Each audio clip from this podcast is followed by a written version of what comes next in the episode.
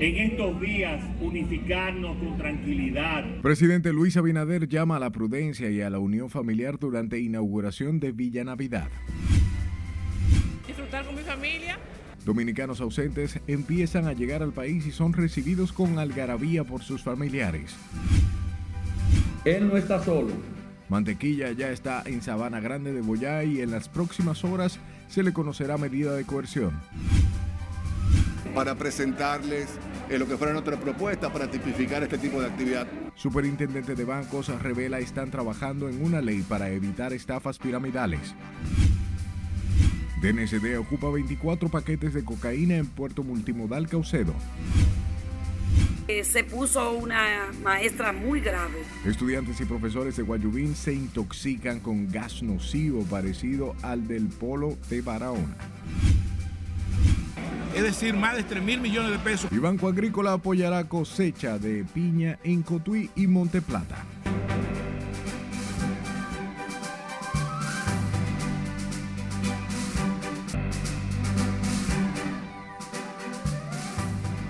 Hora de informarse, es un grato placer llevarles información de inmediato. Comenzamos y lo hacemos con el presidente Luis Abinader, quien llamó a la población a disfrutar de la Navidad en unión y tranquilidad la prudencia de la mano también junto a los seres queridos tras dejar inaugurada Villa Navidad. Juan Francisco Herrera se encuentra en directo en los jardines con más detalles. Adelante.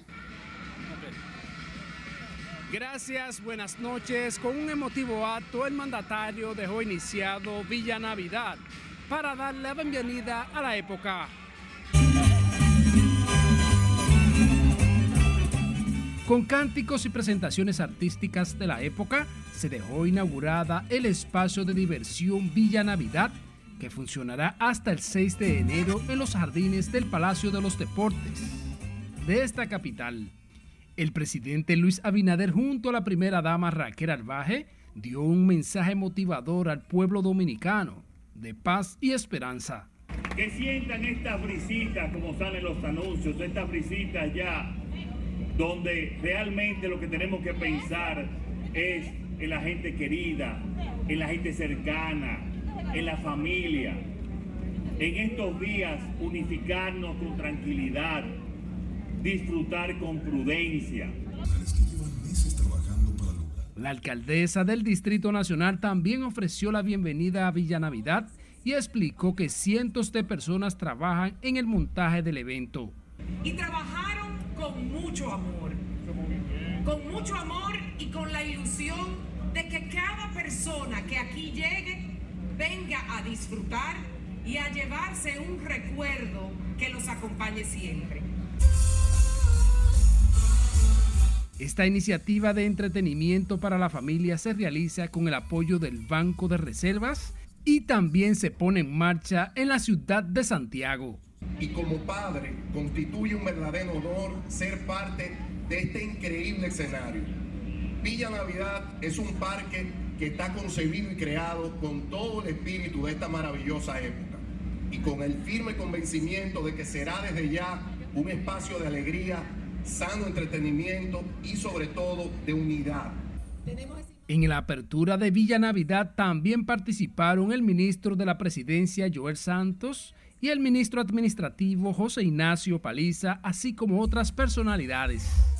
La actividad culminó con la presentación de fuegos artificiales, donde los presentes disfrutaron del show.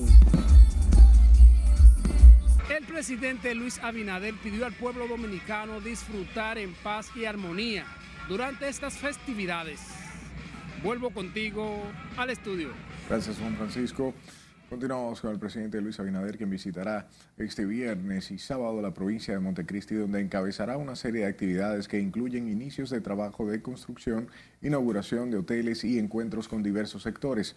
El mandatario comenzará su agenda de trabajo en la localidad de Manzanillo con el primer palazo de los bloques primero y segundo de la planta de generación de 800 megas e inició de los trabajos, bien, inicio de los trabajos de construcción del muelle. Luego asistirá a la inauguración del Hotel Super 8, donde sostendrá un encuentro en la noche y participará en el acto Música y Cultura de por Montecristi en el teatro de esa demarcación. Sepa que el Aeropuerto Internacional de las Américas comenzó a recibir a los dominicanos y extranjeros que han decidido llegar temprano al país para disfrutar de las Navidades. Con más, Nelson Mateo. Muy buenas noches, así es, tal y como tú adviertes, con la llegada del mes de diciembre, miles de dominicanos comenzaron a abarrotar las terminales aeroportuarias con la finalidad de pasar las fiestas de Navidad y fin de año con sus seres queridos. Las compuertas de salida de la terminal aeroportuaria son testigos del gran flujo de viajeros que llegaban de diferentes latitudes. Entre abrazos y larga espera, algunos recibieron a sus parientes. No, yo estoy esperando a mi madre que llega de un viaje de Colombia. Andaba turisteando por allá. Sí. con flores. Sí, pero un, detalle. Mi madre llega la mamá de él, que es primo mío también, y andan tres hermanas por allá. Un grupo, un grupo grande. Disfrutar con mi familia y me siento muy contenta porque cuando de que yo llego al aeropuerto, que veo a mi gente, ya con eso me siento feliz. Muchos retornaron a su tierra cargados de maletas y regalos que les facilitó la gracia que estableció el gobierno para los dominicanos ausentes. Es lo mejor, hay que pisar su tierra, volver de nuevo, encontrarse con lo de uno, y esperando que ese tiempo que uno tuvo alejado, que... Es bueno pasarla con la familia, ya ves, son parte de ella. Sí, eh, usted sabe que eso es un compartir de todo dominicano, que siempre nos gusta pasar el nuevo año con la familia. Procedentes de Estados Unidos, Melanie encabeza una misión de buenos samaritanos que llegaron a llevar alegrías a niños de escasos recursos de la zona sur del país. Entonces tenemos fiestas en tres comunidades con 450 niños. Nosotros vamos a brindar comida, vamos a tener, a enseñar la significa de Navidad y hacer una tradición americana que es hacer galletas navideñas. Con la llegada del mes de diciembre, el activismo se multiplica en los aeropuertos y consigo la economía de quienes viven del transporte. Bien, bien, bien. Sí, aquí se trabaja, se trabaja bien, porque tú sabes que en la Navidad todo el mundo se armoniza, tanto la economía como, como el dominicano, que es alegre. El gobierno dominicano activó la gracia navideña para todo dominicano de regreso a su país que traiga regalos hasta los 3 mil dólares libre de impuestos. En medio de la alegría por su retorno a la República Dominicana en estas Navidades, los dominicanos ausentes valoraron la gracia navideña que le ha otorgado el gobierno. De mi parte, es todo por el momento desde el Aeropuerto Internacional de las Américas. Regreso contigo al CEP de Noticias. Gracias, Nelson, por las informaciones. Hablemos de los familiares de un oficial de la Policía Nacional implicado en la muerte de una persona en Asua, quienes pidieron hoy de las autoridades el esclarecimiento del hecho, alegando que su pariente actuó acorde con los procedimientos policiales cuando disparó contra la víctima. Julio César Mateo nos cuenta más. Se trata del teniente coronel de la Policía Nacional Óscar Bautista Mendieta, implicado en la muerte del joven Robinson Méndez Mancebo, cuando la uniformada trataba de impedir una fiesta en medio de la cuarentena el año pasado. El Robinson Mancebo Méndez es quien, el propietario de la pistola, una P-45, una arma completamente de guerra, y, quieren tapar o que hacer pasar como que nada es grave. Se quejaron de que su pariente fue enviado a prisión de manera preventiva por tres meses hace más de un año sin que hasta la fecha se le revise la medida.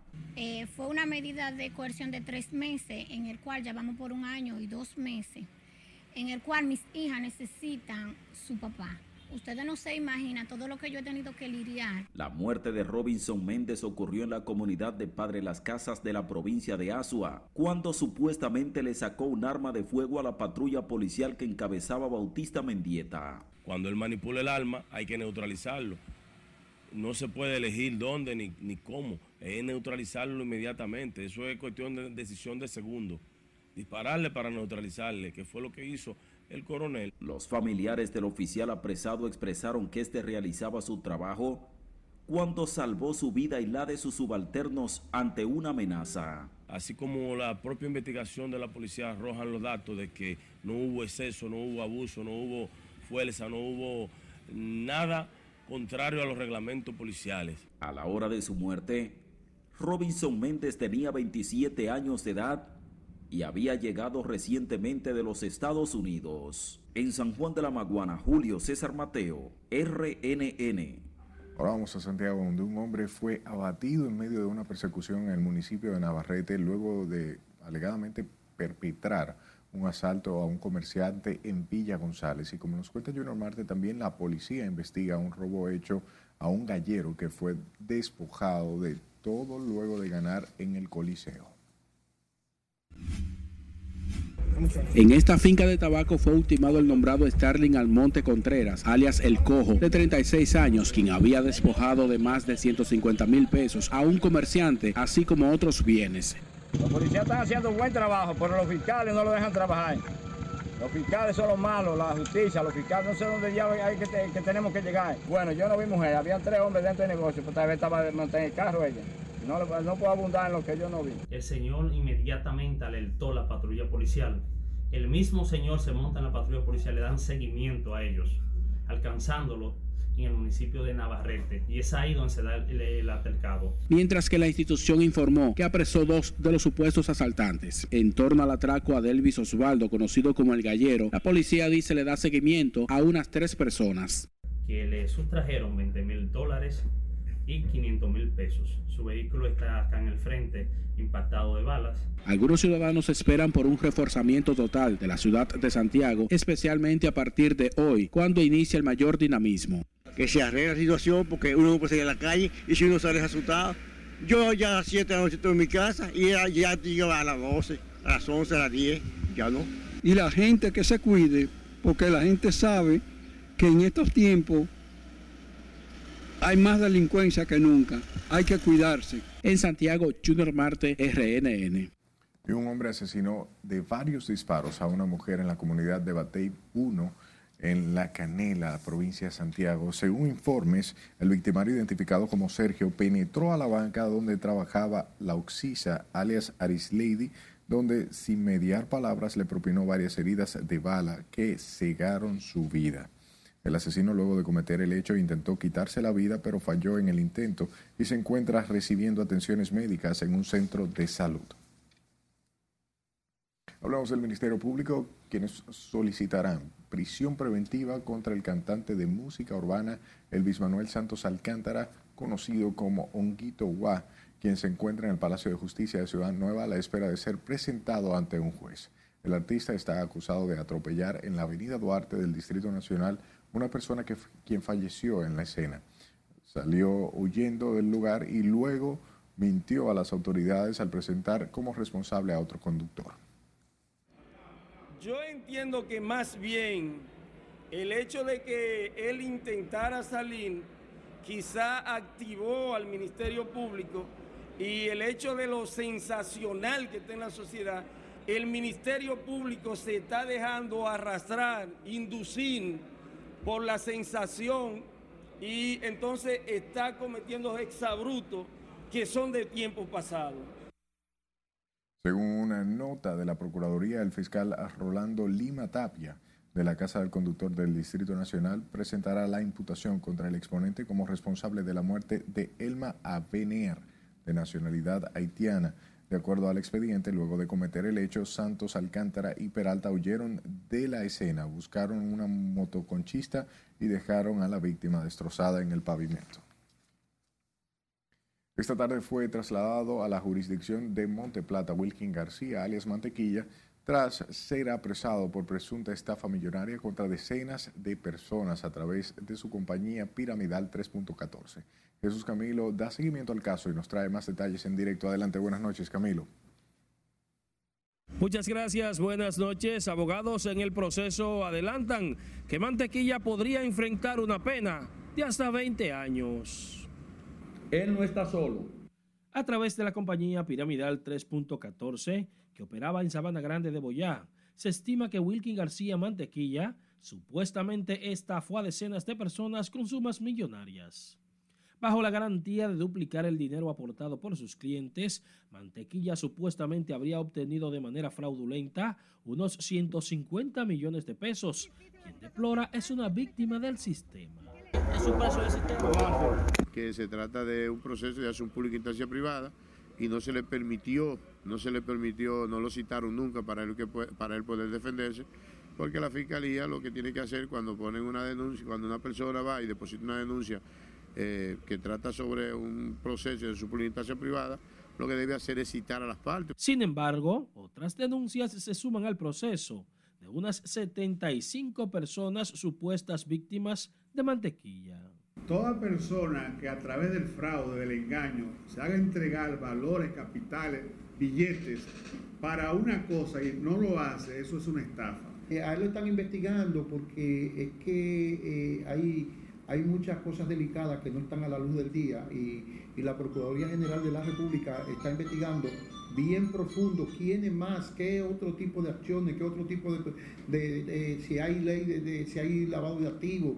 Basta con ver que ese personaje no está solo porque no hay todo ese bagaje para administrar todo ese dinero que él administraron. Entonces, los que están detrás, que empiecen a saber que ya él, a partir de anoche, empezó una trayectoria de amargura. Estos abogados insisten en que se trata de una estafa nigeriana, a través de la cual alegadamente han resultado afectadas al menos 600 víctimas. El Ministerio Público profundiza las investigaciones para determinar si la compañía 3.14 respondía a una red mafiosa constituida en asociación de malhechores. Se espera que en las próximas horas a Mantequilla le sea conocida medida de coerción. Es lo que tengo hasta el momento. Paso ahora contigo al set de noticias. Gracias Camilo por la información. Y el superintendente de bancos Alejandro Fernández expresó que las autoridades judiciales son las responsables de actuar contra Wilkin García, conocido popularmente como Mantequilla, de quien habían advertido sobre su accionar. Lamentó que varias personas de Sabana Grande de Boyá, provincia de Monte Plata, invirtieran su dinero en negocios que no tienen ningún aval financiero. La situación en términos, términos generales, eh, tanto por la pérdida económica de lo que pudo haber ocurrido, de, de, lo que ha ocurrido, sobre todo con la población de Sabana Grande de, de Boyá, pero sobre todo por las dos vidas eh, que se perdieron en aquel incidente donde falleció, si mal no me equivoco, una seguridad y la madrastra de, de, de la persona. Es algo que, es algo que, que lamentamos eh, muy sinceramente. Alejandro Fernández dijo que desde la Superintendencia de Bancos se trabaja en un proyecto de ley que sancione el sistema de esquema piramidal y evitar que las personas resulten estafadas, como es el caso de Mantequilla. Hablemos ahora de la Dirección Nacional de Control de Drogas, que con el apoyo de la Seguridad Militar del Puerto Multimodal Caucedo y coordinados por miembros del Ministerio Público incautaron 24 paquetes, presumiblemente de cocaína, en una operación de verificación desarrollada en la terminal portuaria oficiales, eh, en la autoridad y terminal, bien, portuaria. Oficiales antinarcóticos junto a militares y unidades caninas realizaban labores de inspección a decenas de contenedores cargados de piña que serían embarcados a España cuando detectaron sustancias extrañas en uno de ellos. La droga fue encontrada en la parte baja, en un doble fondo, donde se hallaron 24 paquetes de la sustancia envueltos en papel de aluminio. El Ministerio Público y la DNCD han iniciado una investigación en torno al caso y esperan ofrecer mayores detalles conforme avance el proceso. Manténgase informado en nuestra página web rnn.com.do, al igual que la red de su preferencia. Solo busque nuestro usuario, arroba noticias rnn, sus denuncias a este número de WhatsApp 849-268-5705. Escúchenos en podcast. Estamos en Spotify, Apple Podcast y Google Podcast como Noticias RNN. Que no tiene la preeminencia es tiempo de nuestra primera pausa. Al volver, consultor jurídico dice exministro haitiano no tiene calidad moral para referirse a temas entre República Dominicana y Haití. ¿Qué hay intereses de, también de la Embajada Americana con relación a eso? Además, le contamos por qué pudiera verse afectada la aprobación del Código Penal. Que fueron afectados por otro gas que no se sabe todavía el origen. Y estudiantes y profesores se intoxican con gas nocivo en Guayubín. Ya regresamos.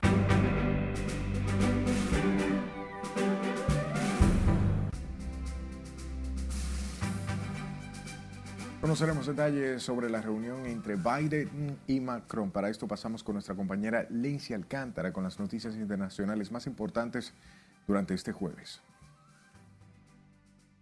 El presidente estadounidense Joe Biden y su homólogo francés Emmanuel Macron significaron este jueves la fuerza de su alianza y su determinación para hacer frente al mandatario ruso Vladimir Putin al inicio en su reunión en la Casa Blanca.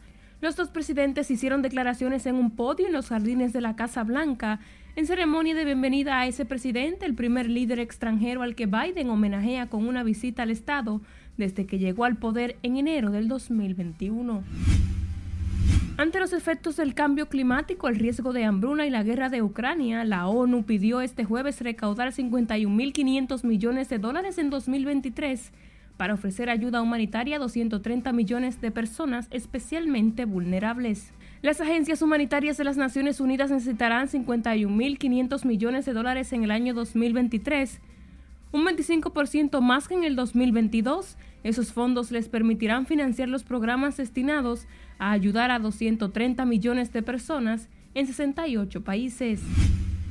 Un estudio de la Asociación Impunidad Cero reveló este jueves que un grado de impunidad de 56,6% en feminicidios y de un 91.4% en homicidios dolosos es muestra de que la estrategia de seguridad en el país en la última década no funcionó en medio de un aumento de la militarización a la vez que la violencia en el país.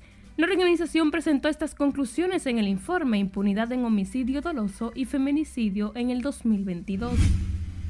Un grupo de personas incendió las oficinas de la Fiscalía en Huanta, en la región peruana de Ayacucho, en protesta por la puesta en libertad de los presuntos implicados en el asesinato de Daniel Quispe, un joven de 18 años, el pasado fin de semana.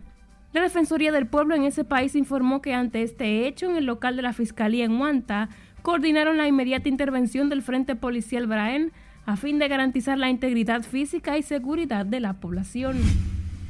Y un panadero español ha sido sancionado por inspección de trabajo por una multa de 7.500 euros por haber hecho dos ofertas laborales que las autoridades han considerado discriminatorias por razón de sexo. El motivo fueron dos carteles que el empresario, identificado como Gerard, había colgado en la puerta de su establecimiento en la ciudad de Barcelona. Uno de ellos rezaba de la siguiente manera: Buscamos maestro pastelero e incluía el número telefónico al que debían llamar los interesados en masculino. En el resumen de las internacionales, Lenzi Alcántara, RNN. Retornamos a nuestros horizontes. El consultor jurídico del Poder Ejecutivo descalificó al ex primer ministro interino del vecino país de Haití, Claude Joseph, para referirse a los temas dominico-haitianos. Antonio Peralta respondió a la queja de Joseph con relación a la convivencia entre haitianos y dominicanos en una misma isla. Claude Joseph es un ciudadano haitiano que han dicho los propios haitianos que no tiene la preeminencia que, que los medios le atribuyen aquí. De manera que yo no creo que Claudio José sea un tema importante para la República Dominicana.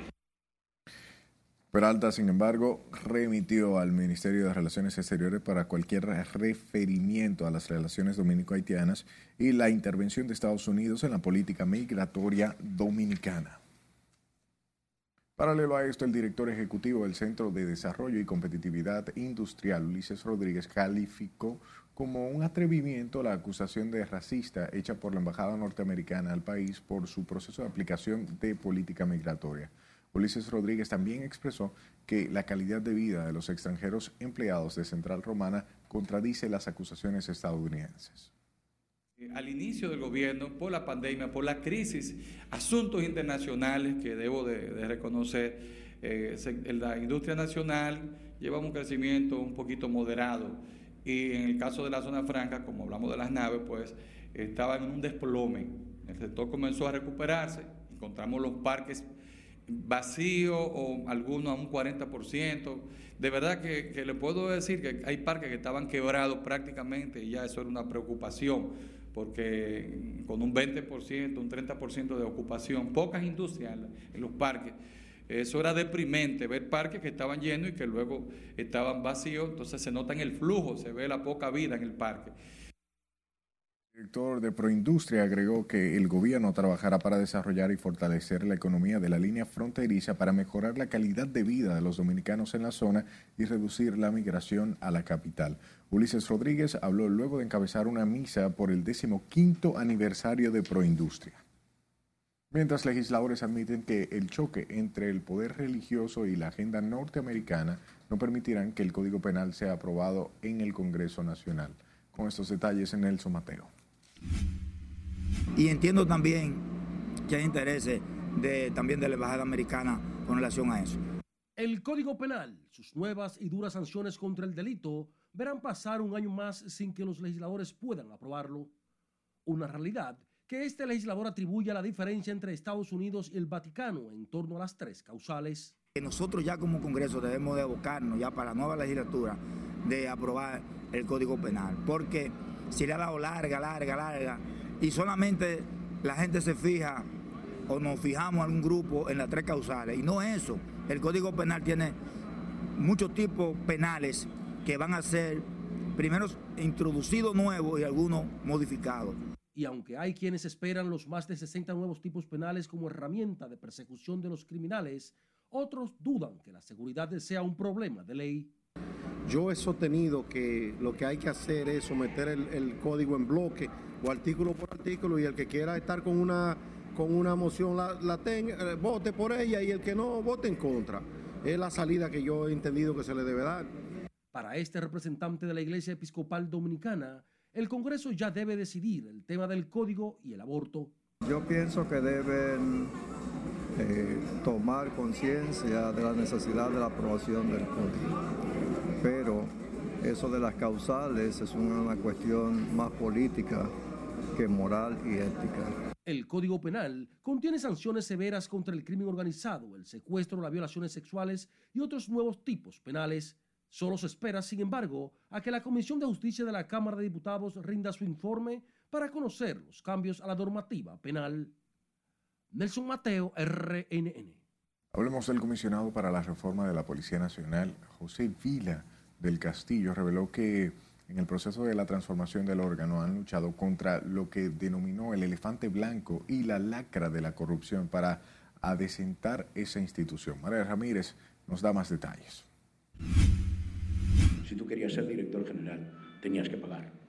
Afirmó que durante la gestión del mayor general Eduardo Alberto Ten han desmontado una estructura que cobraba por nombrar los puestos policiales, decidir los traslados, los ascensos, cobrar las pensiones, renovar los uniformes y las armas nuevas, así como otras irregularidades. Si tú querías un arma nueva porque la tuya estaba vieja, te decían que vinieras a las 2, a las 3 o a las 4 o a las 3, 4 y 5, perdón. Eso quería decir que tenía que pagar o 3.000 o 4.000 o 5.000 pesos por el arma en función de la categoría. Al participar como expositor en el Seminario Internacional sobre Seguridad Ciudadana, Vila del Castillo se refirió a los avances logrados en la reforma policial en los ocho meses de ejecución, con mejoras en las gestiones financieras, auditorías de personal, dignidad para los agentes y modernización a todos los niveles de la infraestructura y operación policial. 2022 ha sido la primera vez que dirigido desde el Ministerio, avalado por el presidente y consensuado con la Policía Nacional, todos los accesos de la policía han sido hechos de manera limpia y transparente. Nadie ha tenido que pagar nada, nadie ha tenido que recomendar nada. Subrayó igualmente el rol de Servio Tulio Castaños Guzmán, vicepresidente del FINGUS, en los contactos con la sociedad civil y el de Roberto Santana, ex de la UAS en la planificación educativa policial, en medio de lo encontrado, dijo que vieron la gran oportunidad y la esperanza de cientos de policías que trabajan hastiados y asqueados de lo que estaba sucediendo. Margaret Ramírez, RNN. Mientras que el Poder Ejecutivo puso en retiro a unos 416 miembros de la Policía Nacional y miembros al tiempo que dispuso su inmediato envío a fondo de pensiones. El decreto establece además que la Dirección de Jubilaciones y Pensiones tendrá un plazo de tres meses para hacer efectivo el pago de las pensiones a partir de la fecha que se haya tramitado o tramitada bien la solicitud. El decreto presidencial envía a pensiones en a coroneles, tenientes coroneles, mayores, capitanes, primer teniente y asimilados. Cambiamos de tema. El ministro de Educación Ángel Hernández informó hoy que otros estudiantes ahora de la comunidad de Guayubín en Montecristi fueron afectados ayer con un gas nocivo en un hecho parecido a lo ocurrido hace varios días en el Polo, provincia de Barahona, donde al menos 10 alumnos y dos profesores resultaron intoxicados por la sustancia similar. Hernández explicaba que se sigue investigando realmente lo ocurrido para tomar las medidas pertinentes. Lo de Montecristi, donde hay algunos docentes en Guayubín que fueron afectados por otro gas que no se sabe todavía el origen y lo que esperamos es que la policía lo investigue adecuadamente. ¿Cuándo ocurrió ese caso? Ayer. El ministro Hernández dijo que ya se encuentra a manos de la policía los dos jóvenes estudiantes responsables de arrojar el gas en el centro educativo de Barahona. Es reconocer el impacto de las mujeres en la economía. Vamos a otro corte comercial. Al volver, presidente Luis Abinader reitera su compromiso con la inclusión de género. Lo que es la alegría del dominicano, lo que es la alegría de la comunidad. Vicepresidente deja iniciada en Herrera la jornada navideña. Y gobernador del Banco Central encabeza puesta en circulación de libros de economía. Esta es la emisión estelar de Noticias RNN.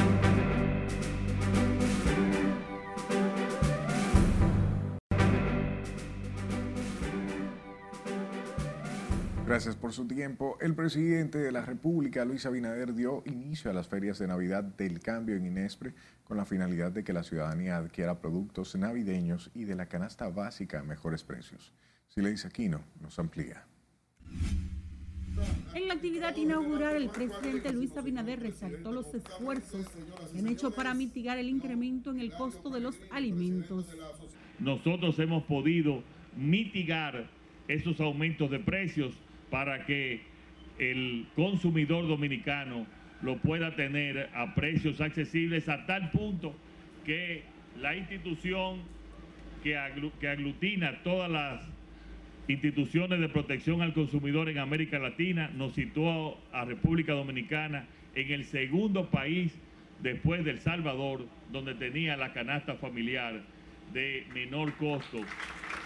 Mientras el ministro de Agricultura, Limber Cruz, el director de Inespre y funcionarios del sector garantizaron alimentos a los dominicanos durante las festividades navideñas.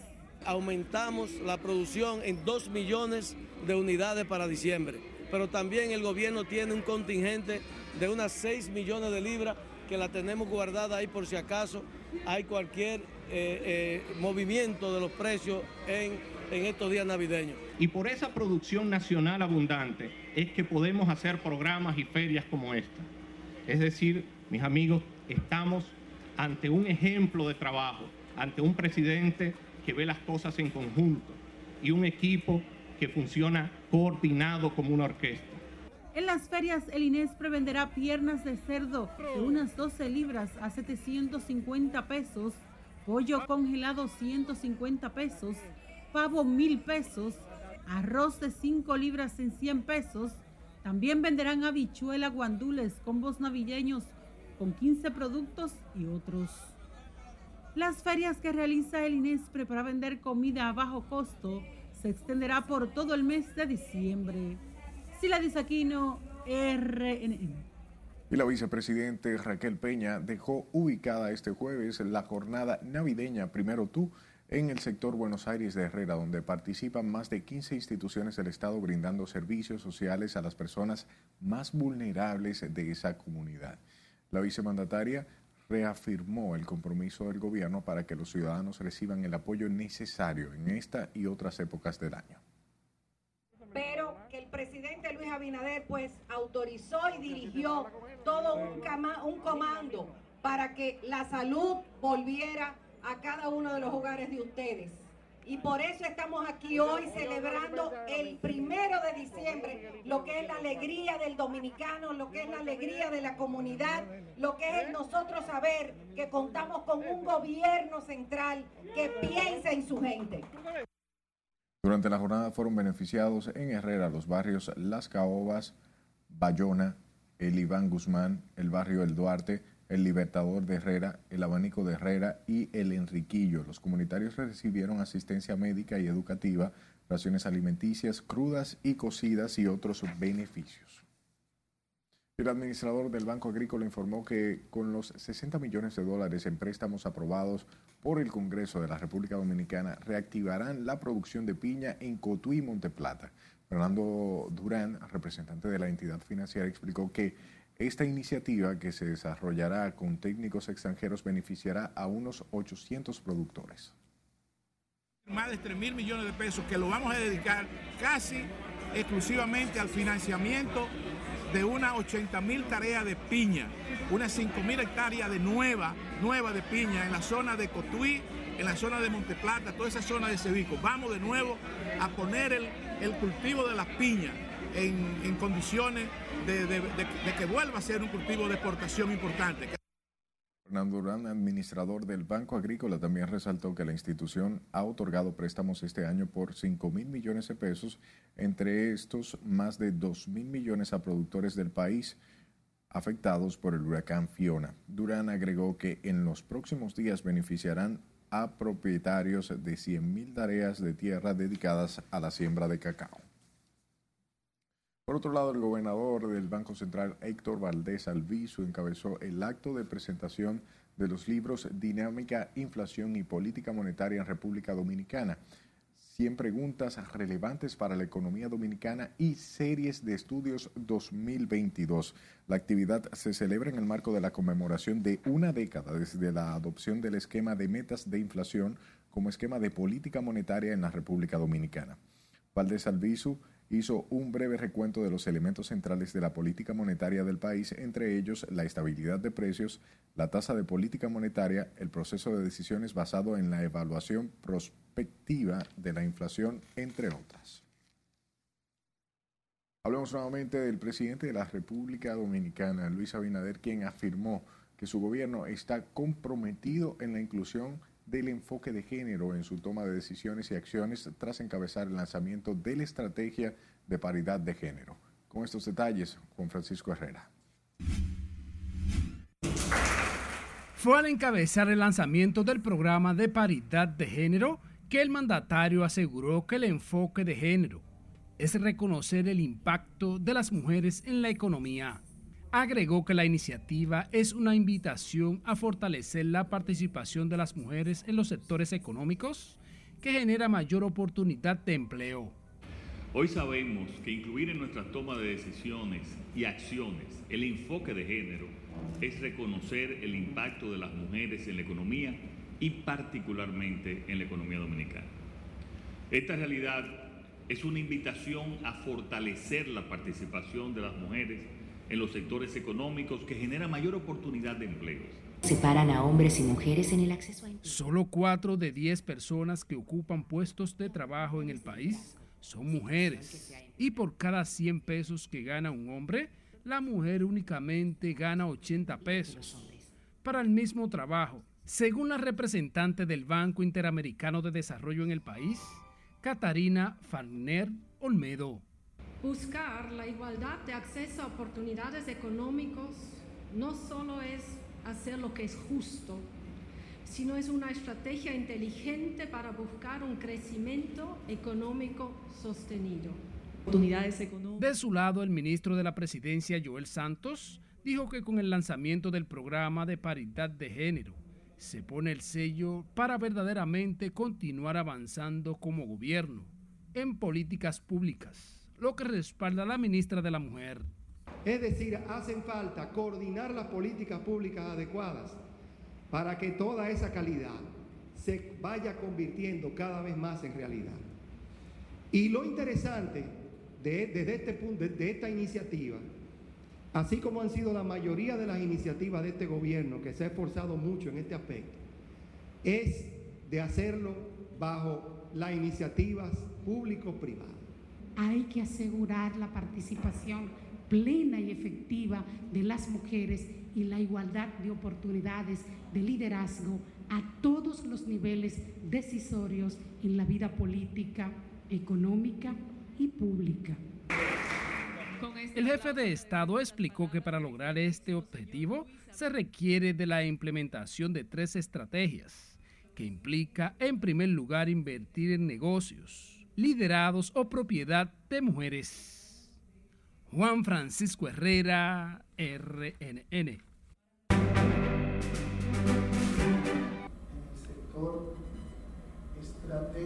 Al regreso, Asociación de Cargas Aéreas celebra 35 aniversario. de cómo funciona el sistema eléctrico dominicano. Edesur certifica 163 comunicadores en diplomado. Y Shakira y Piqué firman acuerdos sobre sus hijos. No le cambie.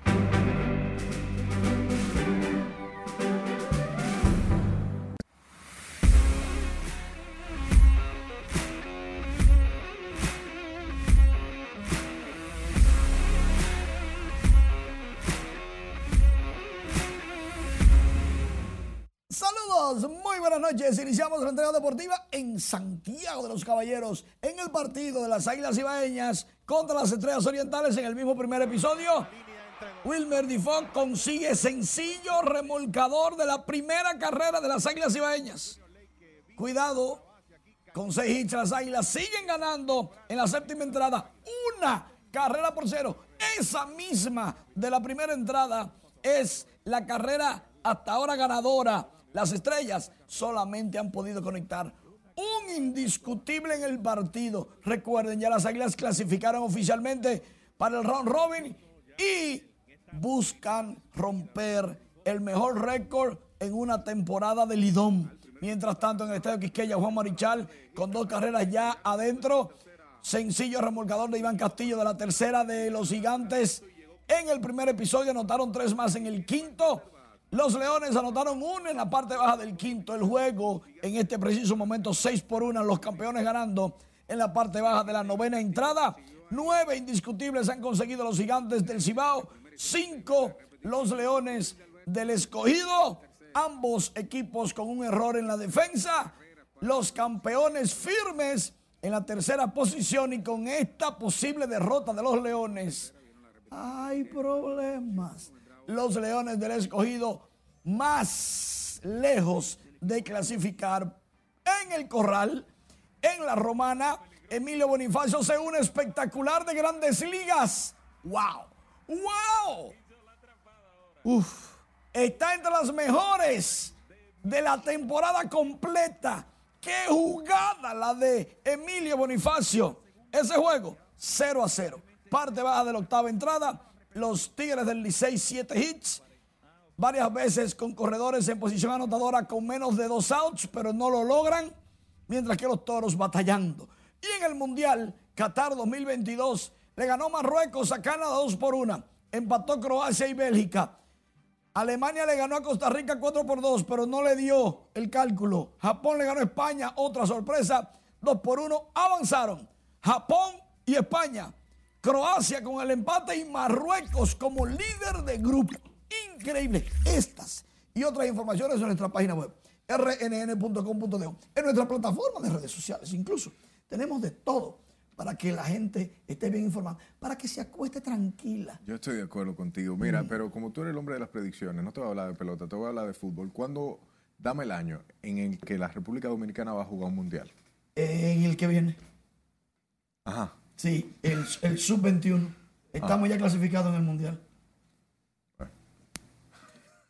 La empresa concesionaria Santo Domingo Motors dio a conocer este jueves la nueva generación de modelos Nissan Pathfinder, Nissan X-Trail, como parte del plan de renovación de productos de la marca japonesa.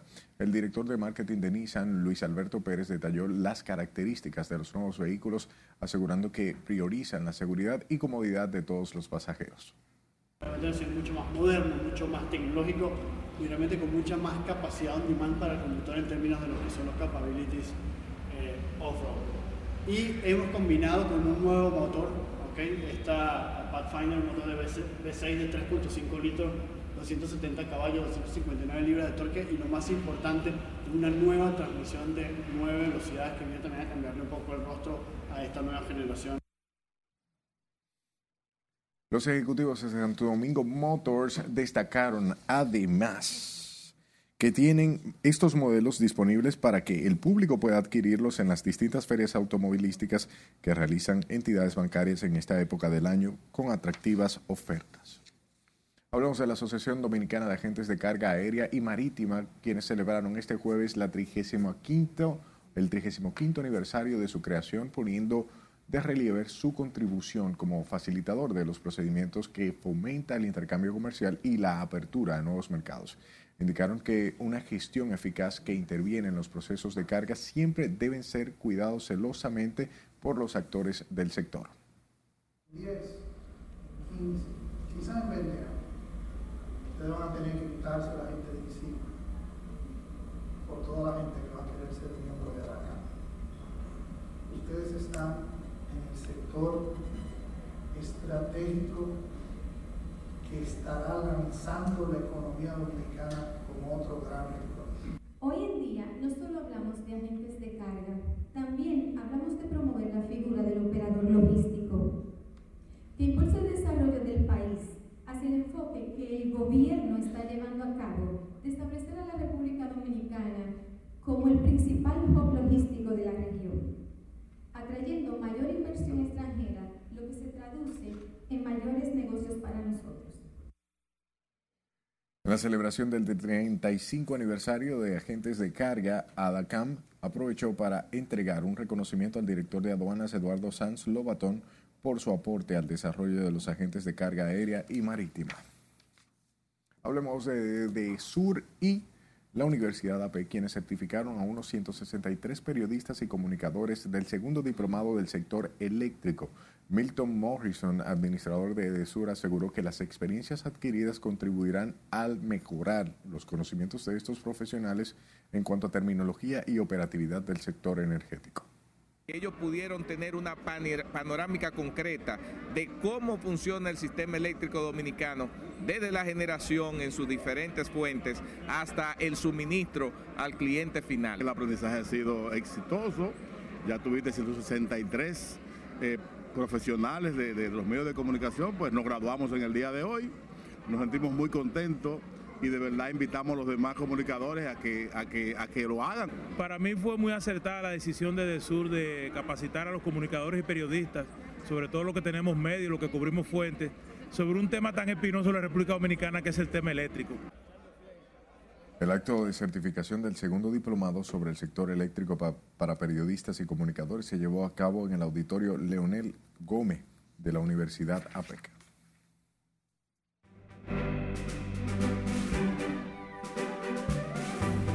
Es tiempo de conocer las actualizaciones de las noticias del arte y espectáculo a cargo de nuestra compañera Ivonne Núñez. Buenas noches, Ivonne. Muy buenas noches. Por fin, Shakira y Piqué lograron llegar a un acuerdo sobre sus hijos. Veamos a continuación más detalles.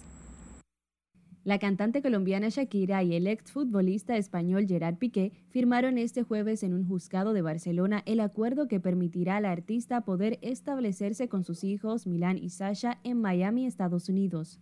El acuerdo se alcanzó después de meses de negociaciones entre los equipos de abogados de ambos tras su separación anunciada esta primavera.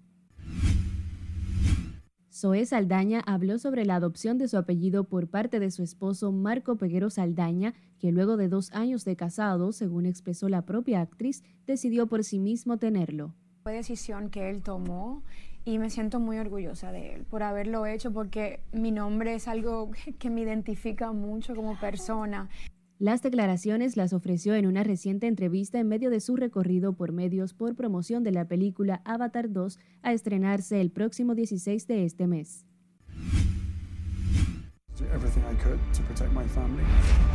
Contar lo que sucede y no se ve tras las puertas cerradas es el objetivo principal de Harry y Meghan, una serie documental de Netflix que se acerca a la intimidad de los duques de Sussex, cuyo tráiler fue estrenado este jueves por la plataforma. Según explica Netflix, la serie de seis episodios se estrenará próximamente y transcurrirá desde los días clandestinos desde el comienzo de su noviazgo hasta los desafíos que lo llevaron a sentirse obligados a alejarse de sus roles en la institución no hay animal enjaulado que no quiera escapar, que no quiera volver con su manada. La serie mexicana El Señor de los Cielos, inspirada en la vida del narcotraficante Amado Carrillo Fuentes, regresa con su octava temporada en la que el protagonista, encarnado por Rafael Amaya, volverá a la vida y que contará con narrativas visuales nunca vistas. Los actores rodaron esta semana algunas de las nuevas escenas en un complejo de viviendas en el sur de la Ciudad de México, donde Amaya explicó en entrevista que la nueva temporada es básicamente lo mismo, pero mejorada y actualizada con nuevas historias e intrigas. Every human being has something of value that they brought to the table. El rapero estadounidense Kanye West ha alabado a Adolf Hitler en una entrevista publicada este jueves en el blog de extrema derecha Infowars, donde negó la existencia del holocausto e hizo comentarios antisemitas. West apareció con el rostro completamente cubierto con un pasamontañas y las manos tapadas con guantes en esta entrevista transmitida en streaming por el locutor y propagador de teorías conspirativas Alex Jones.